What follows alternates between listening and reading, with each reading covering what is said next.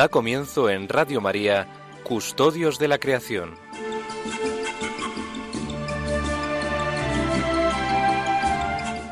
Dirigido por Lorena del Rey.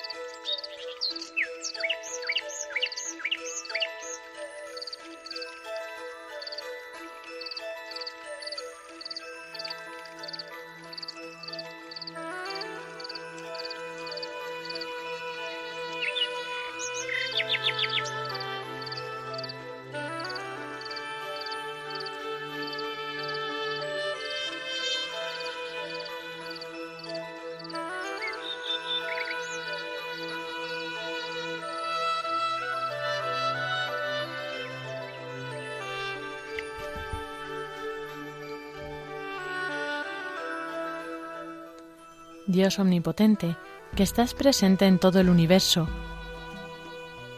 y en la más pequeña de tus criaturas, tú que rodeas con tu ternura todo lo que existe, derrama en nosotros la fuerza de tu amor, para que cuidemos la vida y la belleza. Inúndanos de paz, para que vivamos como hermanos y hermanas sin dañar a nadie. Dios de los pobres, ayúdanos a rescatar a los abandonados y olvidados de esta tierra, que tanto valen a tus ojos. Sana nuestras vidas, para que seamos protectores del mundo y no depredadores, para que sembremos hermosura y no contaminación y destrucción. Toca los corazones de los que buscan solo beneficios a costa de los pobres y de la tierra. Enséñanos a descubrir el valor de cada cosa, a contemplar admirados, a reconocer que estamos profundamente unidos con todas las criaturas en nuestro camino hacia tu luz infinita.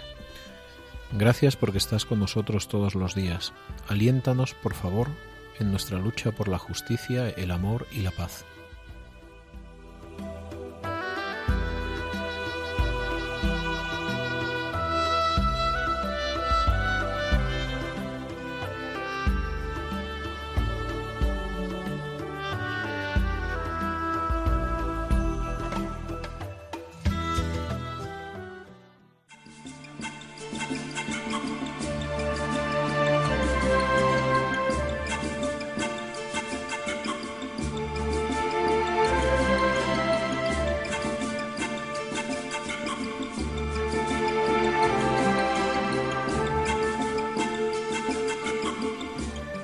Muy buenas tardes a todos queridos oyentes, bienvenidos un sábado más a este programa de Custodios de la Creación que hacemos en Radio María.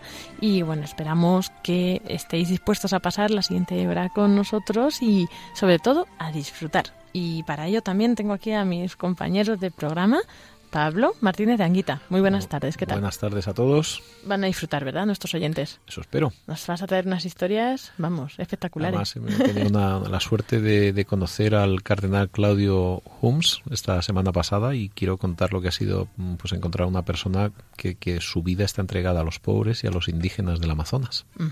Y bueno, y Francisco Marcos también está con nosotros. Buenas tardes, ¿qué tal estamos? Por aquí haciendo compañía a Iván, a Lorena y a Pablo. Eso es. Bueno, y como no, pues eh, comenzaremos primero con editorial que nos trae Francisco Marcos, muy ambientado como siempre, ¿no? En el tema, en el momento del año en el que estamos, y después ya pasaremos a la tertulia con Pablo. Y la última sección de con Iván Renilla sobre los árboles en la Biblia. Así que bueno, pues si esto os interesa y queréis conocer más sobre la creación, sobre el medio ambiente, sobre la solidaridad, la implicación y muchas cosas más, porque pues la fe da para mucho, ¿verdad? Así que vamos a comenzar con el editorial.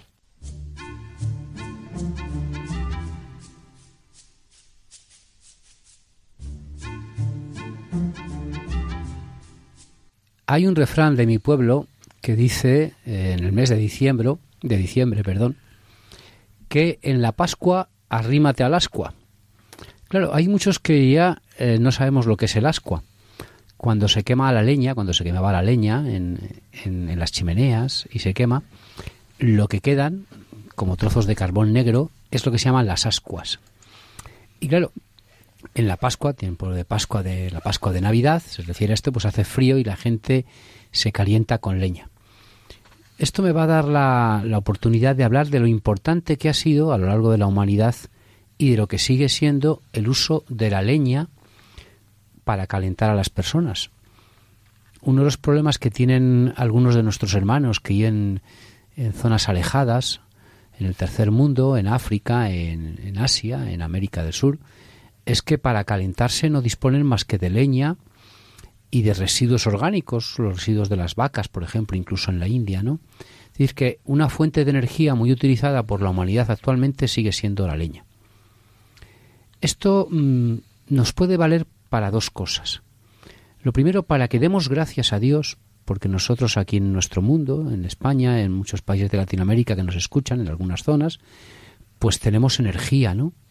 Energía, pues eh, energía eléctrica, energía de gas natural, energía de gasoil, tenemos la calefacción con la que nos podemos calentar y también nos podemos duchar todos los días y podemos calentar los alimentos. Por tanto, lo primero, dar gracias. Y lo segundo, pues valorar esto que tenemos, pero ¿para qué? Para hacer algún acto mmm, en recuerdo de, de, aquellos que no lo tienen, ¿no? Hay dos grandes recursos naturales a los cuales el hombre necesita o de los cuales el hombre precisa para vivir. El primero es el agua, de la cual pues no podríamos vivir, no podemos vivir sin el agua, y el segundo es la energía. El agua ya a nivel internacional es un derecho, se ha reconocido como un derecho internacional de tener agua. Sin embargo, la energía todavía no está reconocida como derecho y es difícil, ¿no?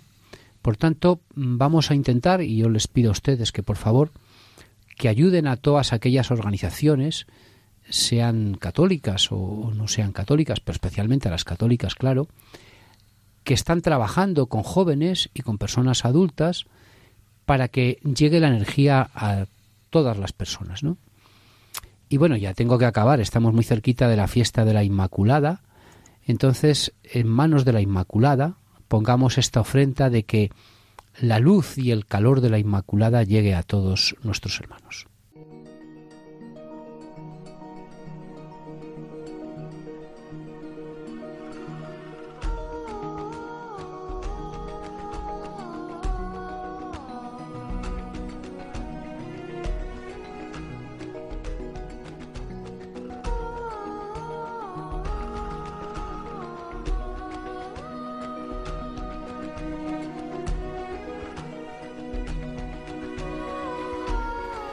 Así llegamos a esta primera sección, la sección central del programa en la que pues eh, tenemos la tertulia, ¿no? El Pablo nos expone algún tema y bueno, pues este tiempo de ausencia de Pablo no ha sido en vano porque hoy nos trae una cantidad de novedades y de actividades y propuestas, así que empieza por donde quieras.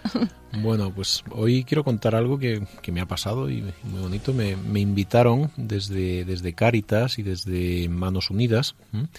A, pues a una mesa redonda que se llama Enlázate por la Justicia y, me contaron el cuál es el, objetivo que están teniendo ahora mismo como ONGs y como entidades de, ayuda y lucha contra de ayuda a los demás y de lucha contra la pobreza este año.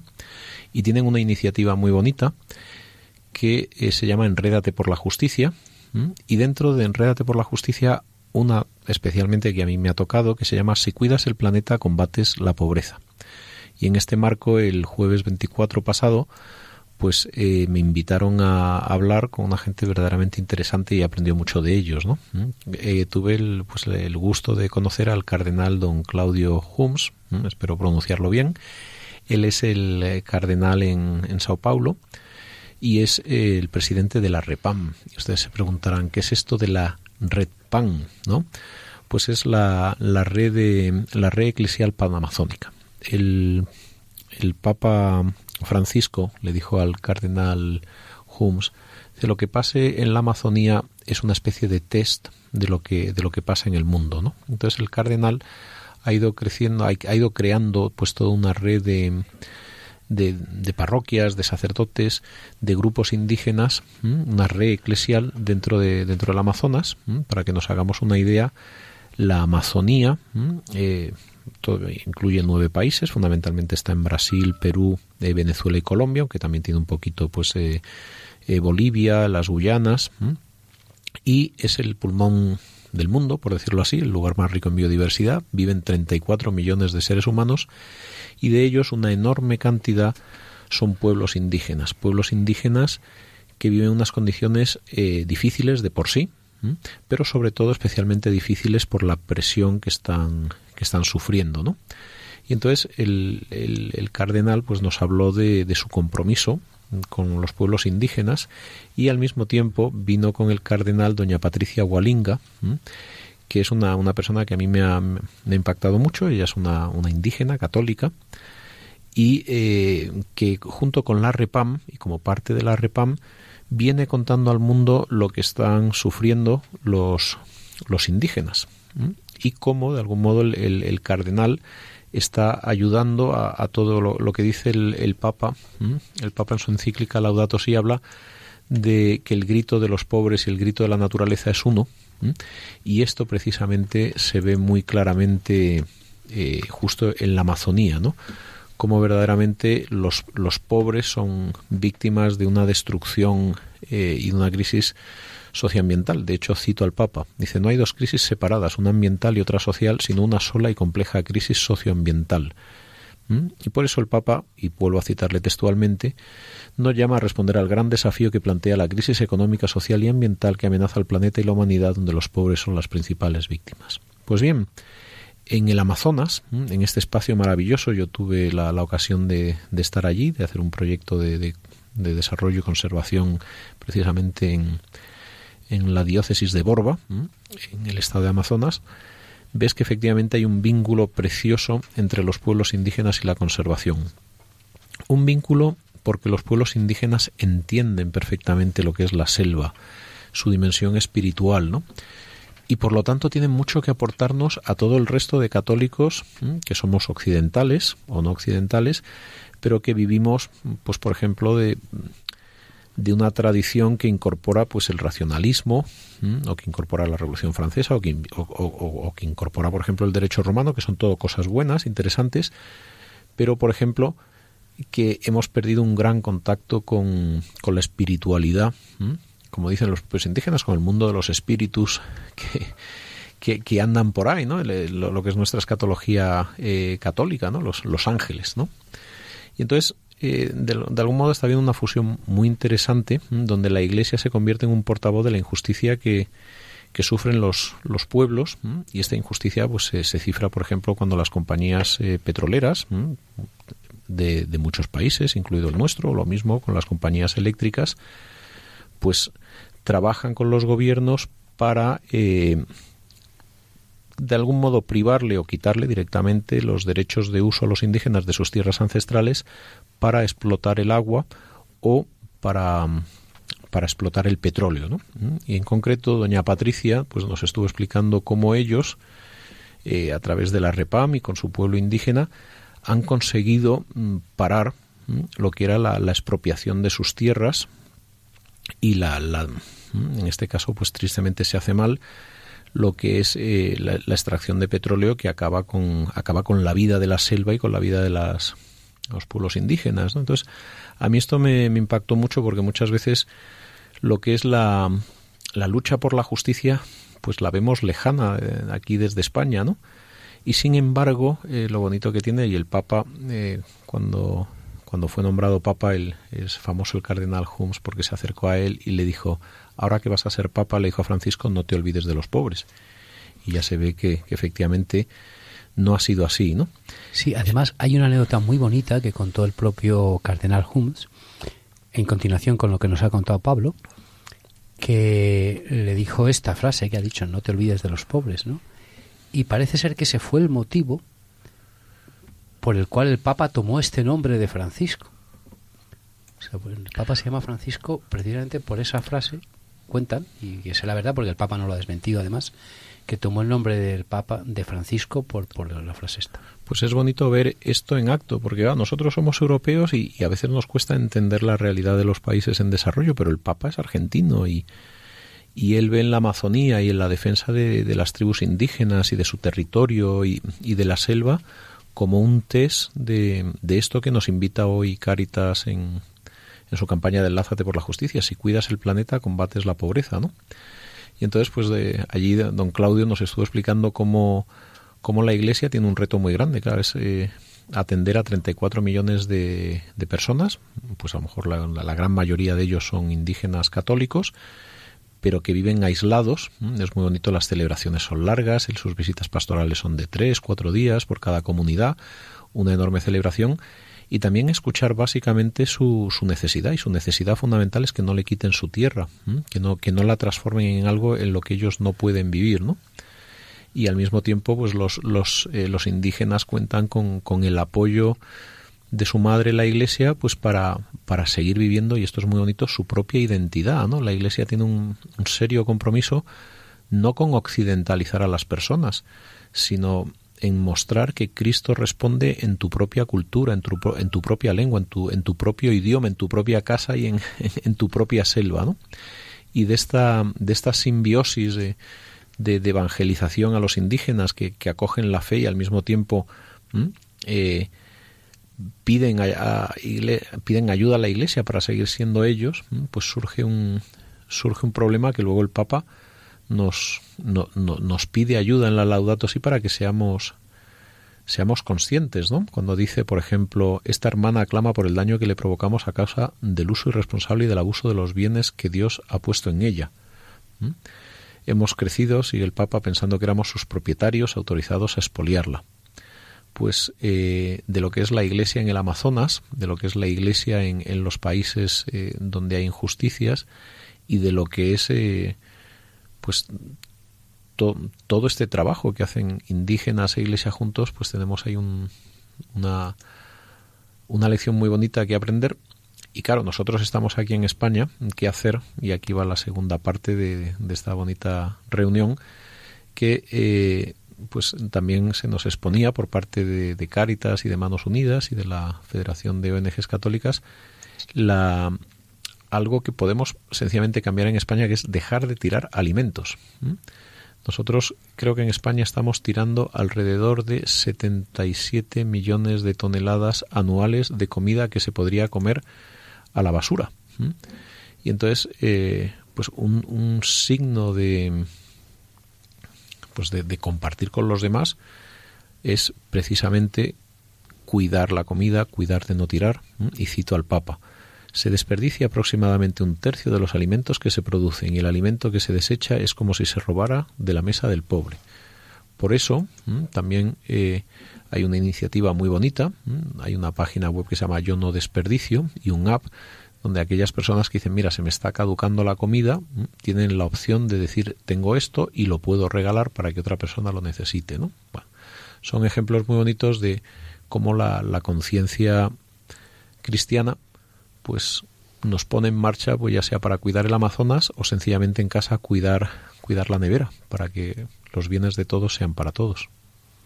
Ayer el Cardenal de Madrid se reunía con un conjunto de universitarios, profesores, alumnos, personal de Administración y Servicios. Y le contaron al Cardenal de Madrid, a don, a don Carlos Osoro, algunas de las cosas que se hacen desde la Pastoral Universitaria de Madrid. Eh, un profesor de la Escuela de Energía y Minas que es uno de los que colabora con Cáritas Universitaria, contó la siguiente anécdota. Todos los miércoles en la iglesia de las Calatravas se reúnen universitarios para ir a llevar el bocadillo solidario a los pobres. Donde lo de menos, aunque es importante el bocadillo, es digo lo de menos, pero es importante, es la compañía, el escucharles, el mirarles a los ojos, el darles una sonrisa, el darles la mano.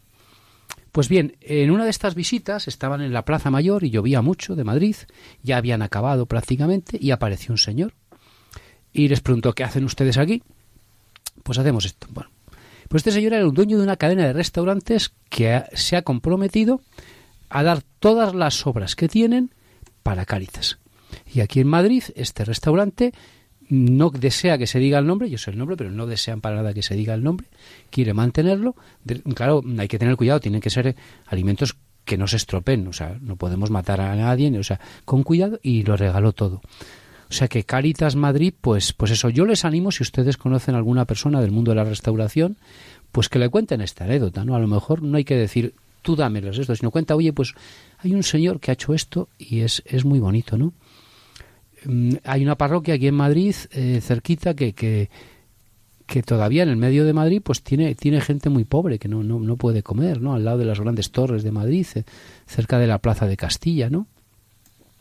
Y esta gente pues come de cáritas, ¿no? Ahora en la Escuela de Ingenieros de Montes vamos a recoger o van a recoger alimentos para llevarlos ahí a esta parroquia, allí cerca, sobre todo alimentos no perecederos, los bancos de alimentos que van a ver ustedes y que tienen una acogida enorme, ¿no? En los colegios mayores, la Confederación un poco de Colegios Mayores de Madrid, católicos, pues se reúnen todos los años y colaboran en la campaña esta de, alimentos, van por los supermercados y luego pues estos, sobre todo alimentos que no son perecederos, ¿no? Trabaja mucha gente porque se, juntan cientos de kilos que hay que ordenar, que hay que llevar, pues alubias, lentejas, este tipo de alimentos que, que se dejan allí y que valen para, para enviarlo. Bueno, yo quería, Pablo, también, que nos has contado esto muy interesante, estuviste en Polonia, ¿no? Estuve en Polonia, pero... Y, bueno, allí es, una gozada ver cómo el, espíritu de la Laudato Si va, va creciendo. Tuvimos una reunión sobre, sobre el agua como bien común con el Consejo Pontificio de, de Ciencia de, y las autoridades de Polonia y fue muy bonito escuchar muchos testimonios de, de cómo el agua, el agua eh, que es eh, pues, eh, el material formal, ¿no? A través de la, de la, cual viene la gracia del bautismo, ¿no? El, agua es una gracia en muchos sentidos, ¿no? Mm, es una gracia que hay. ¿Y qué, qué contaste en Polonia, Pablo? ¿Qué, qué, tu intervención de qué, de qué era? Porque tú del agua no, que yo sepa, lo, lo tuyo es más bien una cosa así como pago por servicios ambientales o algo así, ¿no? Pues mira, hablé de la importancia de la subsidiariedad en el cuidado del agua, que parece una cosa muy técnica. ¿Qué es, ¿qué es eso de la subsidiariedad, Pablo? Pues mira, es una cosa sencilla y yo quiero volver, porque a mí me ha impactado mucho conocer al Cardenal Holmes, al, mundo de los indígenas y de la Amazonía, ¿no? Si yo te preguntara, Paco, ¿quién tiene que educar a tus hijos? ¿Quién me dirías que tiene que hacerlo? Desgraciadamente, eh, ¿quién debería hacerlo? Debería hacerlo yo. Bueno, desgraciadamente deberías hacerlo tú. desgraciadamente no lo. No, bueno, aquí es la anécdota que contamos siempre del presidente del, del el presidente del organismo Laudato Si o del Instituto Laudato Si, que es don Javier Martínez, pues en una entrevista siempre dijo que desgraciadamente a nuestros hijos pues lo están educando en aquel tiempo la televisión y ahora quizá el internet y estos medios. Pero, ¿quién debería educarlos? Pues yo. Bien, fantástico. Y si te dijera quién tiene que cuidar la naturaleza, estaría más difícil. ¿Quién tiene que cuidarla? Ahí hay cuatro custodios que tú bien cuentas que contamos el otro día, ¿no?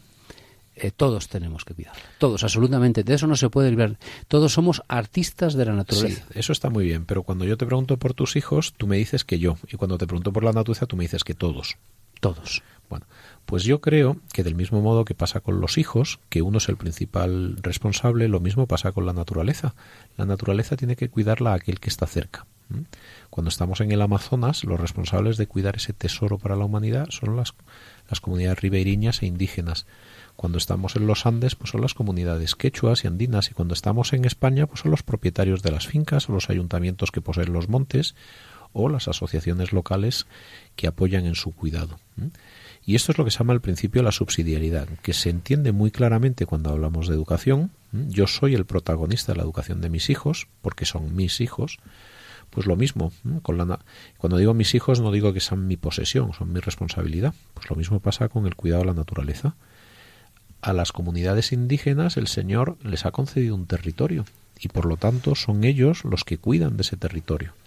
Si de repente llegara una compañía y a ti te dijera, bueno, de ahora en adelante yo sé lo que es bueno para tus hijos, yo te los cuido. Oiga, no, no, el que cuida a mis hijos soy yo. Si usted quiere, yo le pongo el marco de ayuda y usted me ayuda. Pues lo mismo que pasa con nuestros hijos pasa con la tierra. Los protagonistas de cuidar la tierra son quienes viven en ella. Y fundamentalmente, vuelvo a repetir, pues los propietarios, los agricultores, los pueblos indígenas, los ribereños pescadores en, en las riberas del Amazonas, y así en todos los lugares. Entonces es un derecho humano que igual que yo cuido a mis hijos, yo también tenga ese protagonismo en cuidar mi tierra. Desgraciadamente es un derecho humano que se vulnera, porque a veces llega un país y dices, pues nada, esta tierra se la quitamos a estos indígenas y punto.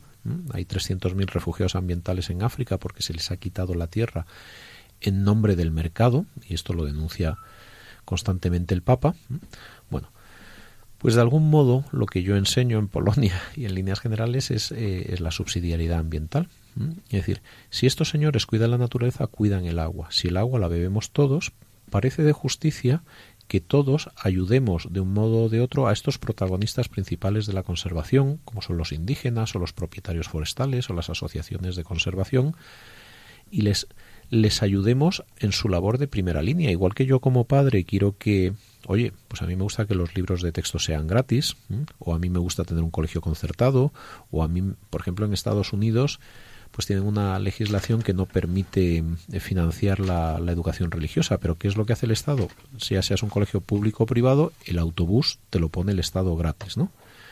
Entonces vemos que siempre los estados, los estados que, que, tienen un cierto sentido de la justicia, como sucede en nuestro país, pues favorecen siempre que el cuidado de las personas, por ejemplo, a los mayores, pues el, el que mejor puede cuidar a un mayor es su familia. Otra cosa es que luego, pues, por la circunstancia que sea, tiene un cuidador que viene a domicilio o, no puede y lo lleva a una casa, pero fundamentalmente, pues uno como hijo cuida a sus padres, cuida a sus hijos, pues uno como miembro de este planeta cuida el trocito de planeta que tiene.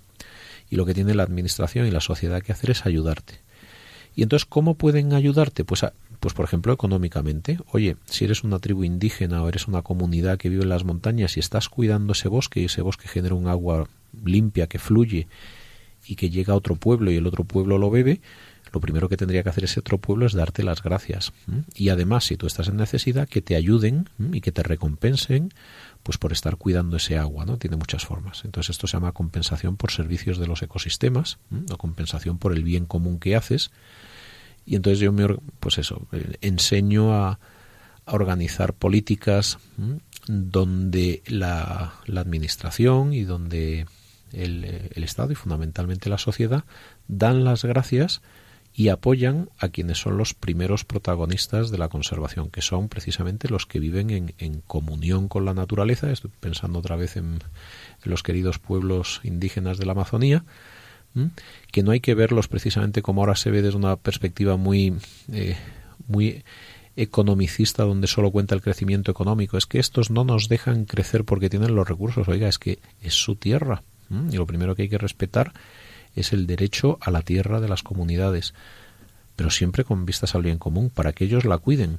Es muy bonito, a mí me contaban como muchas tribus indígenas construyen lo que se llama su plan de vida, orientado a lo que ellos llaman el buen vivir, a vivir en armonía con la madre naturaleza y con el Padre Dios. Esto es una cosa común en los pueblos indígenas, y entonces ellos siempre buscan su armonía, que tiene, como nos ha enseñado el Papa Francisco, una reconciliación con, con los demás, un amor a los demás, consigo mismo, con la creación y con Dios. Son como cuatro grandes reconciliaciones que uno, uno tiene que hacer en su vida. ¿no?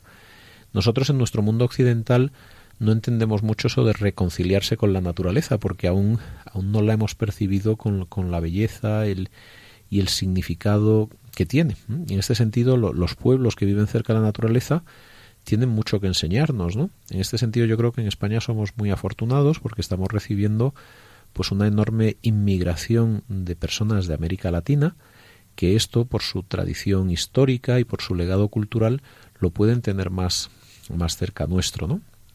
Entonces, bueno, pues esto es lo que lo que enseño en Polonia y lo que cuento en general, ¿no?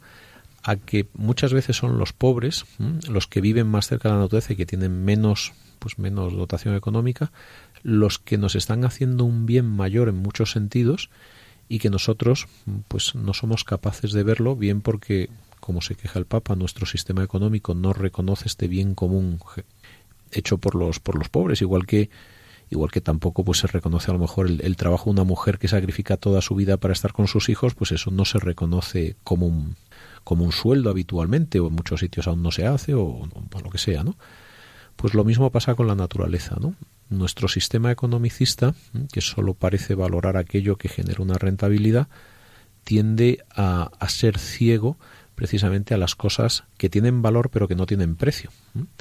Y aquí precisamente lo que hacen pues todos estos, estos pueblos que, que tienen un enorme contacto con, con, la hermana madre tierra, como dicen ellos y como dice San Francisco de Asís, son precisamente un, bien para todos. ¿no? Y, curiosamente, cuando ellos se reúnen en muchas de sus ceremonias, que tiene una parte de tribal y luego tienen otra parte ya pues eh, donde Cristo entra en sus vidas y hay una inculturación de la Iglesia en su cultura, ellos curiosamente siempre rezan por todos nosotros, ¿no? Esto es una cosa muy bonita. Pero esto no viene solo de nuestro Papa Francisco. El Papa Benedicto XVI y el Papa Juan Pablo, San Juan Pablo II reconocieron como patrona de la creación precisamente a una mujer y una indígena, Santa Caterina Tecahuita, de la cual Iván les ha hablado varias veces y, y nos preparó un precioso programa que les recomiendo que bajen el podcast. Eh, con ello la Iglesia ha querido reconocer a estas personas indígenas. Eh, la vida de Santa Caterina es preciosa, un esbozo pequeñito, ya lo hemos contado en otros programas, ¿no? Ella recorre más de 300 kilómetros para recibir a Jesucristo en la Eucaristía, para recibir la primera comunión. Eh, bueno, su vida, los que hemos conocido los indígenas americanos, es católicos, es, es impresionante, ¿no? Ha dicho Pablo el tema de la subsidiariedad. Yo quisiera también decir otro tema, ¿no? La subsidiariedad debe de ir unida a dos conceptos. El concepto de la prudencia y el concepto de la responsabilidad. Debemos de ser prudentes y eso nos lleva a utilizar de forma prudente nuestro tiempo, nuestros recursos y luego debemos de ser responsables pensando en las generaciones futuras. No son cuatro ecologistas que no sabían lo que decían esto, ¿no? Hay personas muy cultas, como, como ya van escuchando nuestros programas, que entienden esto, ¿no? Pero es que hay un motivo hasta egoísta para entenderlo. Si nosotros no cuidamos bien, no custodiamos bien nuestra naturaleza, los perjudicados, como se ha visto ya claramente y se está viendo, somos nosotros. Si nosotros no custodiamos el aire de Madrid, el aire de Madrid se contamina y no podremos andar por Madrid. Por tanto, un motivo, aunque solo sea utilitarista, es este. Y ya termino porque ya se nos acaba el tiempo. El otro día eh, contactábamos con la madre priora de las Carmelitas Descalzas de Cuerva, en Toledo.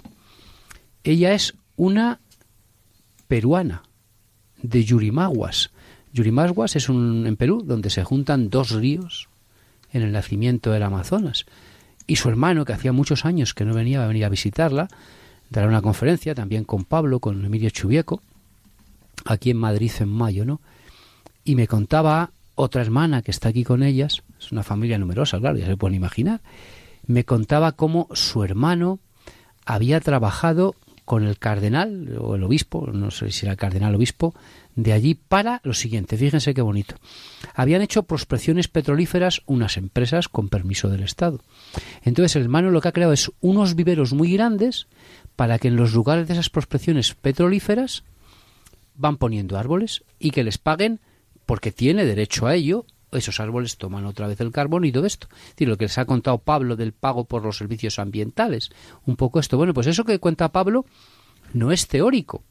Ha habido ya ingenieros forestales y economistas ecológicos y biólogos ambientalistas que lo están haciendo, que lo están llevando a cabo. Eh, querremos entrevistar a cuando venga aquí a, a, este señor, a, a don Jorge Pérez Vela, que es así se llama, indígena y que ha hecho esto. Yo quería cerrar esto con una frase de San Juan Pablo II en 1979 cuando se dirigió en una homilía a, campesinos e indígenas mexicanos. Y repito las palabras de San Juan Pablo II. El mundo deprimido del campo, el trabajador que con su sudor riega también su desconsuelo no puede esperar más a que se reconozca plena y, eficazmente su dignidad, no inferior a la de cualquier otro sector social tiene derecho a que se le respete, a que no se le prive con maniobras que a veces equivalen a verdaderos despojos de lo poco que tiene, a que no se impida su aspiración a ser parte en su propia elevación. tiene derecho a que se le quiten las barreras de explotación hechas frecuentemente de egoísmos intolerables y contra los que se estrellan sus mejores esfuerzos de promoción. Tiene derecho a la ayuda eficaz, que no es limosna, al desarrollo de su dignidad como hombre y que y de hijo de Dios.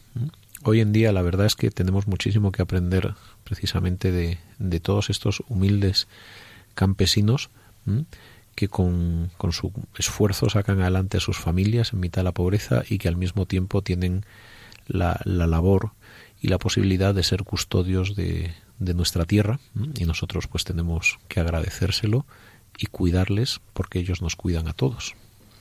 Pues muchas gracias por compartir con nosotros todas estas, todas estas iniciativas y toda esta visión. Y bueno, pues desde luego que tenemos que aprender todos a ver pues esta creación, ¿no? Con los ojos de la fe, a esta creación y, y también a nuestros hermanos y aprender pues de todos, ¿no? Desde los más pequeños hasta los más grandes. Y bueno, pues también invitamos a todos a que eh, pues fomenten estas iniciativas, que yo creo que está muy bien, ¿no? que a raíz de la encíclica hayan la gente, despertado en la gente la sensibilidad ambiental y por eso se quieran involucrar más. Sí, y yo desde luego me, me he dado cuenta que personalmente pues creo que tengo que ser más consciente con la comida que, que, que tiro y que no tiro, ¿no? Cierto. Sí, en, en los pueblos antiguos, claro, se decía, nuestras madres que han vivido la posguerra, yo tengo 57 años, mi madre falleció ya, tendría ahora 90 años, pues no se tiraba nada, ¿no? No se tiraba nada y ahora pues vamos a los comedores y, y vemos esto, ¿no? Entonces dices, bueno, pues es que es el detalle de que me acuerdo de ellos, ¿no? Bien, pues todas estas iniciativas que hemos comentado las tenemos compartidas también en Facebook y Facebook que recordamos es Custodios de la Creación. Y bueno, pues si tenéis más iniciativas, igualmente podéis tanto pues comentarlas ahí o como enviárnoslas al mail nuestro custodios. Y a continuación pasamos a la sección de los árboles en la Biblia.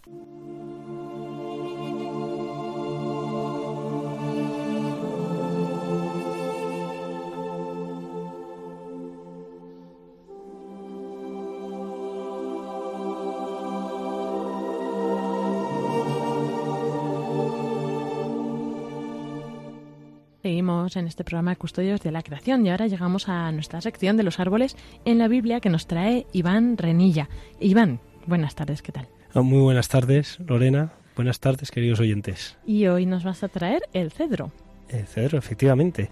Y es interesante, eh, bueno, muchas especies son interesantes, ¿no? Pero esta es interesante especialmente porque es la especie arbórea, el árbol que más veces aparece citado en la, en la Biblia. Uh -huh. Qué curioso, fíjate que no lo hubiera pensado, que era este. Pues sí, eh, bueno, luego ya contaremos, pero por ejemplo el templo de Jerusalén, Salomón lo construyó eh, con diversos materiales, pero entre, entre, esos materiales uno de los más importantes fue la madera de cedro. Uh -huh. Qué interesante, pues eso y muchas más cosas nos vas a contar ahora, ¿verdad? Muy bien, sí. Pues te dejo con los oyentes. Estupendo.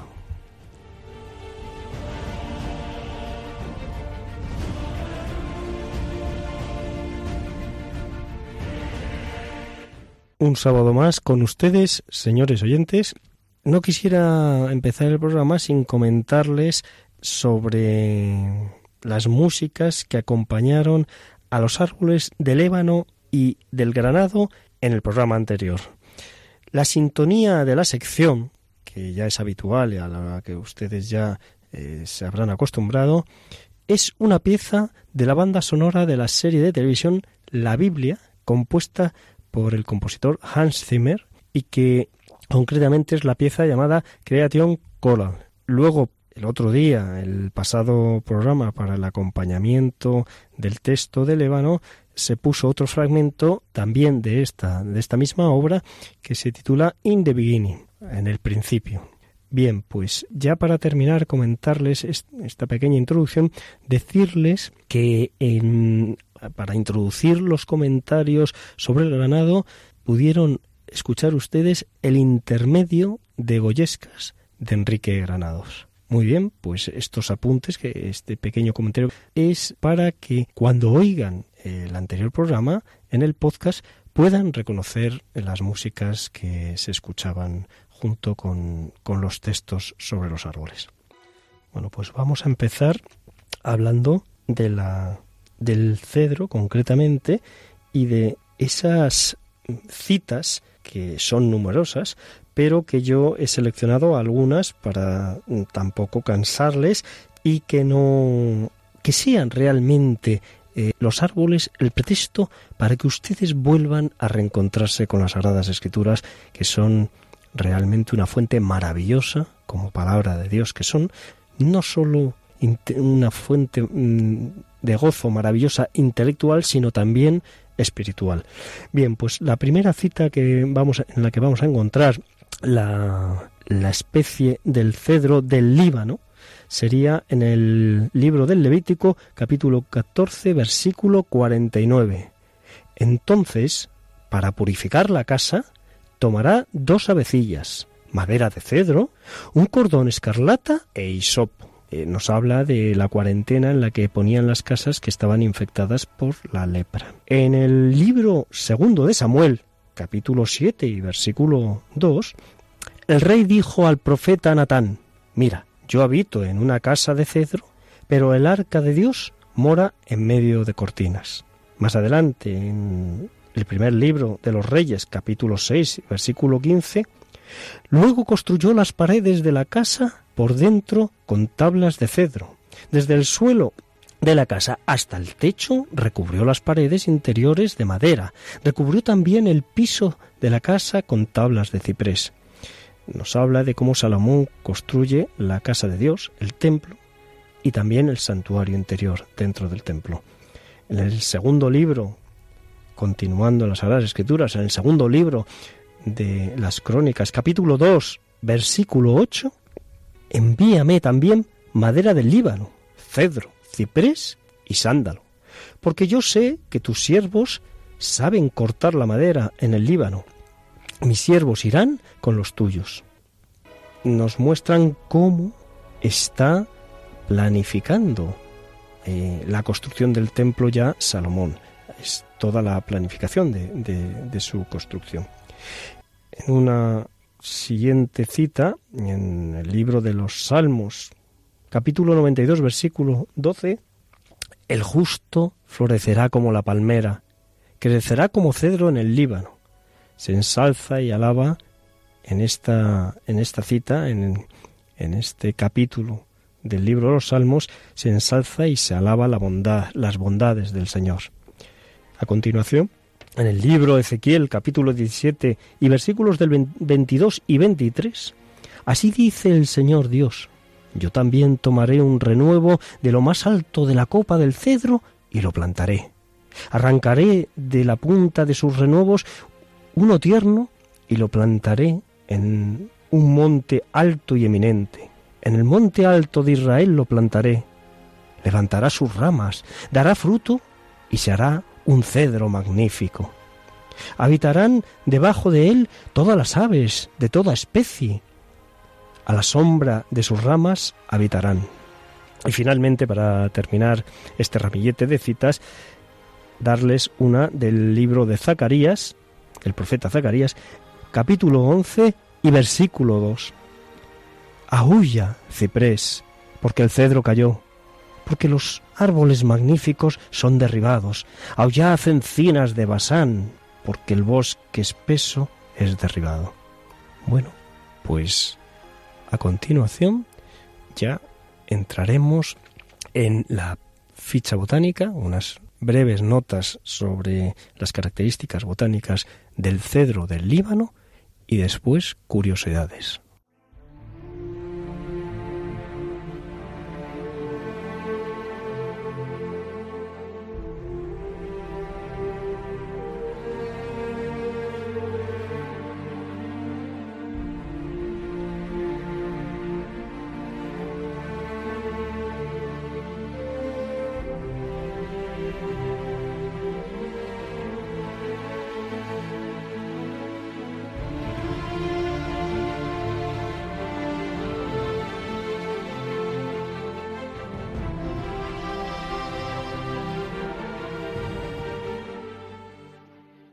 Bien, el cedro del Líbano o Cedrus libani pertenece a la familia de las pináceas su origen y distribución pues eh, es procedente de las montañas del Líbano y Siria. Actualmente quedan retales de lo que fueron extensos bosques del cedro en el Líbano, que aunque desde el año 1996 han sido protegidos, pero realmente quedan pequeñas bosquetes de lo que fueron gloriosos bosques de cedro del Líbano.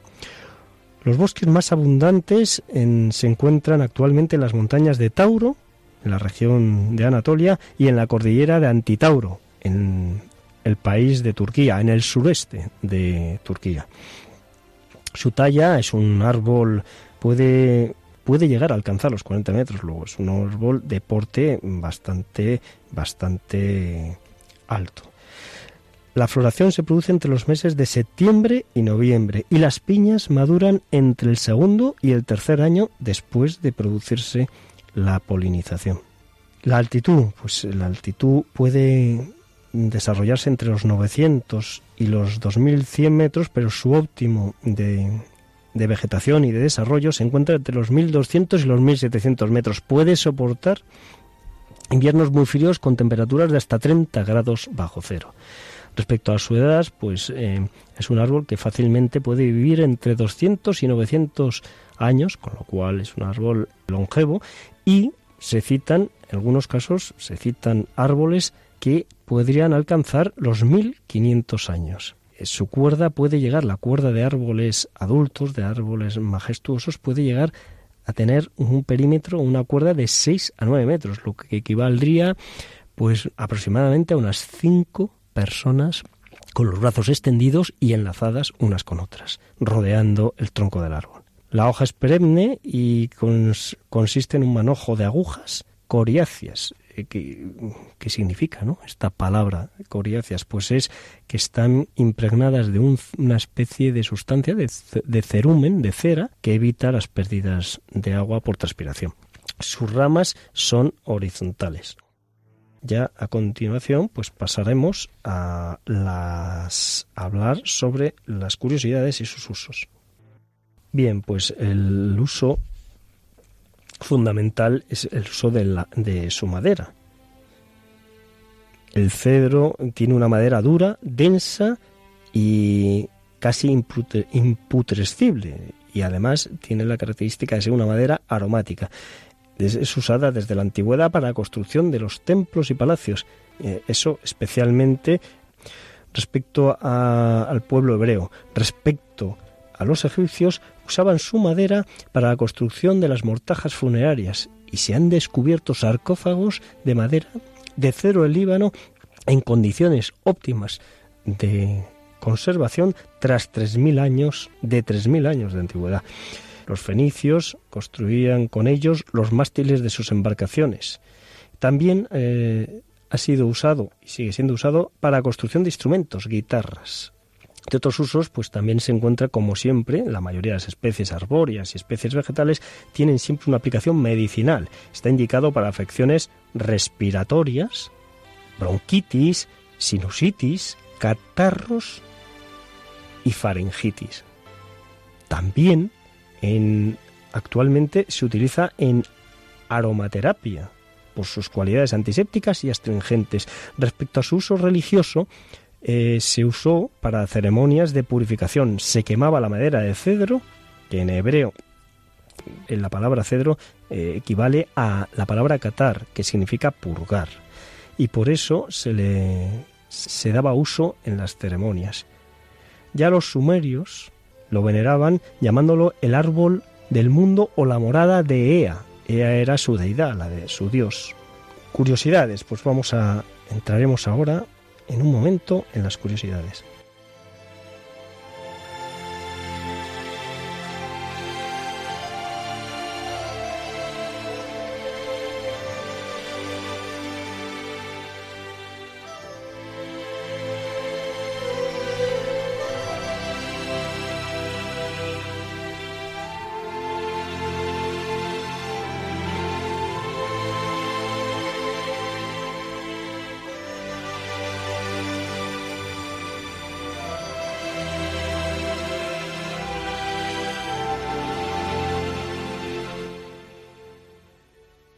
La etimología, la palabra cedro procede fundamentalmente de la expresión latina cedrus y esta a su vez del griego kedros, nombre que se le asignaba por aquel entonces, en tiempos de la civilización griega, a todas las maderas coníferas aromáticas. Bueno, luego ya vamos a concluir con tres apartados de curiosidades que comenzamos con una pregunta. Y la pregunta que es muy importante para que les sirva como pequeña guía cómo diferenciar las tres especies de cedro, estas tres especies de cedro tan usadas y tan habituales en la jardinería española. Pues se pueden mm, diferenciar por la longitud de sus agujas y por la disposición de sus ramas. Nosotros nos vamos a centrar en la disposición de las ramas dado que resulta más fácil de manejar la colocación que tienen las ramas. El cedro del Himalaya, en el cedro del Himalaya, las ramas son lloronas, están inclinadas hacia abajo, como si los brazos de una persona estuvieran inclinados hacia abajo en forma de ángulo y como si estuvieran prácticamente en estado de semireposo. El cedro del Líbano tiene las ramas horizontales, es decir, paralelas al suelo, al suelo y formando los brazos en cruz como si fuera los, el Cristo mismo en la cruz, con diversos brazos. El cedro del Atlas eh, tiene las ramas inclinadas hacia arriba, como si estuvieran nuestros brazos levantados en forma de alabanza al Creador. El cedro presenta, representa el emblema del país de, de su país de origen, es decir, del Líbano, cuya figura aparece en la en el centro de la bandera libanesa, que está formada por dos bandas horizontales rojas arriba y abajo y una mm, banda blanca central donde el cedro está dibujado de color verde. Y el cedro de Himalaya o de Odar es el árbol nacional de Pakistán, del país de Pakistán. Ahora, a continuación, vamos a hablar sobre la principal cuestión del cedro en, el, en las Sagradas Escrituras. Fue el cuarto año del reinado de Salomón cuando este monarca comenzó a construir el templo de Jerusalén, allá por el décimo siglo antes de Cristo.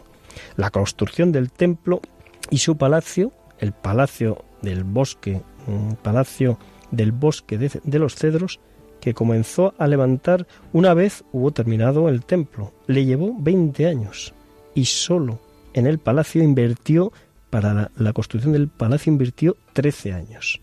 Finalmente, decirles que el emperador Adriano, que vivió entre los años 76 y 138 después de Cristo, es decir, el siglo II después de Cristo, dictó una orden de protección de los bosques donde su especie principal era el cedro del Líbano, al comprobar el ritmo en que avanzaba la destrucción de estos bosques. Tan impresionado y afectado debió quedar el emperador contemplando esos parajes arrasados que convirtió su decreto en una de las primeras medidas de protección de la naturaleza que se conocen en la historia de la humanidad. Muy bien, señores, pues hasta un próximo sábado, si Dios quiere, que Dios les bendiga.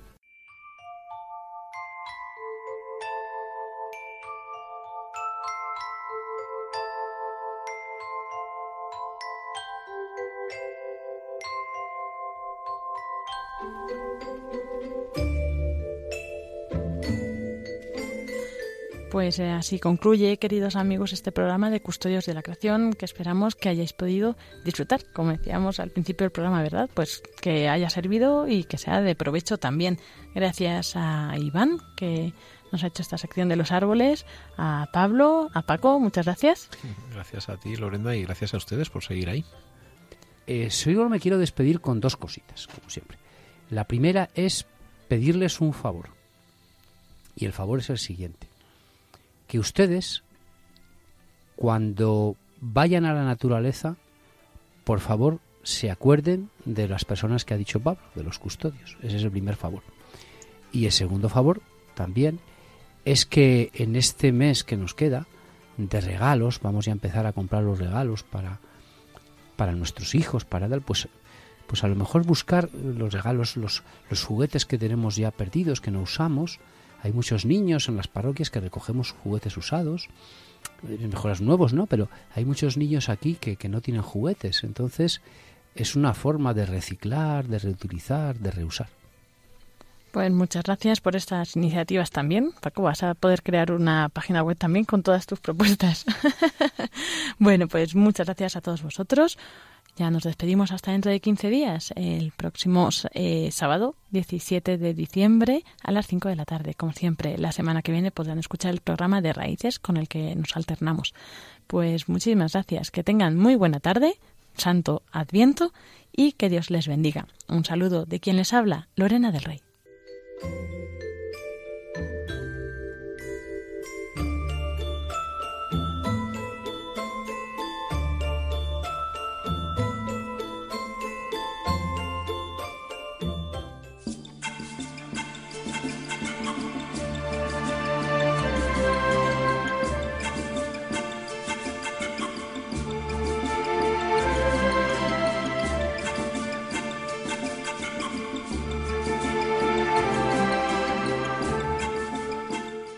Acaban de escuchar el programa Custodios de la Creación, dirigido por Lorena del Rey.